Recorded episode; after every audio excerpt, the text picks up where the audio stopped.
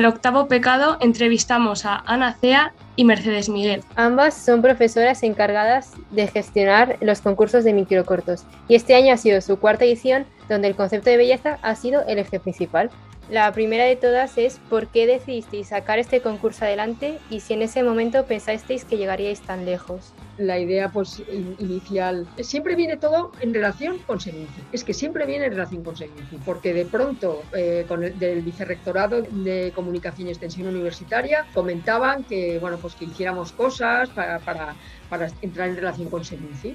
Y a partir de ahí, como mm, ya se habían, ya estábamos haciendo muchas cosas con Seminci, pues pensamos en esto. Y yo creo que la, la idea eh, fundamental, y es la idea que mueve todo el tiempo, es que se pueda eh, rodar, que se pueda grabar sin hacer absolutamente nada. Es decir, que no necesitas ni una cámara, ni necesitas nada de dinero, etc. Y esa, yo creo que ese es el logro más mejor que tiene este concurso. ¿No estás de acuerdo, Ana? Sí, totalmente. La idea es que, bueno, pues que, se, que pudiera ser accesible para todo el mundo. No todo el mundo tiene cámara, pero creo que ahora mismo todo el mundo tiene móvil. Una cosa con respecto a la pregunta primera que, que has hecho, que me parece importante. Has dicho que si esperábamos tener ese apoyo, llegar a donde hemos llegado. Yo creo que desde el, desde el principio hemos tenido apoyo de la universidad. Desde la primera edición lo teníamos, ¿eh? participar en este concurso. El, uno de los alumnos, ¿eh? El corto ha sido seleccionado para, para Valladolid Film Office. Otra de la pregunta es que si os esperabais esta calidad en los cortos de esta edición. Ah, yo sí, claro que sí.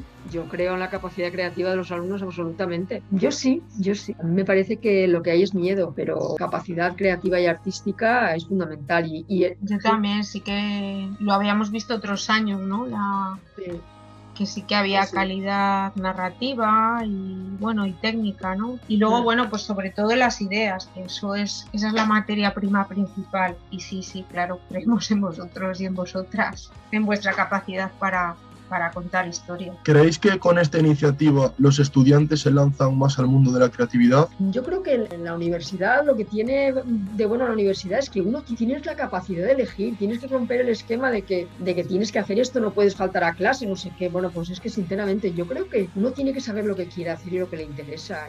Y, y por supuesto que esto fomenta la creatividad y la creatividad hay que hay que apoyarla. ¿eh? Respecto a los cortos de este año, ¿qué definición de la belleza os ha llamado más la atención? Pues es que, claro, es que había tantas cosas bonitas porque... El de reflexiones me gustó, ¿no? Porque daban su visión personal. Y luego también a mí me gustaba mucho el, se llamaba la, la belleza, contraposición entre lo que es el arte sumo, ¿no? El arte, la expresión máxima, ¿no? Y luego pues el arte de, de un bollo, ¿no? También el que hablaba de las dos actrices, Concha Velasco y Lola Herrera, me, me pareció estaba muy bien. Hablaba de la belleza eh, interior. Bueno, la propuesta de Marina también, ¿no? Estaba bien con respecto a la belleza. Y luego, pues la idea de Mateo ah, Represa, que es que, claro, él convertía a Andrea en mujeres y en hombres. O sea, la belleza es como que estaba en. daba igual, ¿no? No, no tiene género, digamos. Y a mí me gustó mucho personalmente el cortometraje de la bailarina de Javier Pardo. Ofrecía la belleza de los lugares emblemáticos o ciertos monumentos emblemáticos en la ciudad de Valladolid, ¿no? Ofrecía la belleza arquitectónica de la ciudad de Valladolid, eh, la belleza de la danza, de la música el texto incluso, ¿no? Porque había ahí una voz en off. Y entonces es que ofrecía diferentes puntos de vista de la belleza con distintas artes, con la belleza de lo cotidiano, que es lo que mostraba también este alumno, ¿no? Omar. El microcorto de que era una investigación, era muy gracioso, era muy divertido. Y además que se metía en la idea de belleza y lo, lo, lo vivía pues a un género, ¿no? Al género del, del policíaco, ¿no? Con mucho sentido del humor. Hay que decir que la, este, Javier Angulo, que estaba de presente del, jurado, dijo que era el año que mejor selección había habido. ¿Creéis que los concursantes supieron plasmar a través de los cortos lo que tenían en mente sobre este concepto tan abstracto? Pues yo creo que sí, ¿no?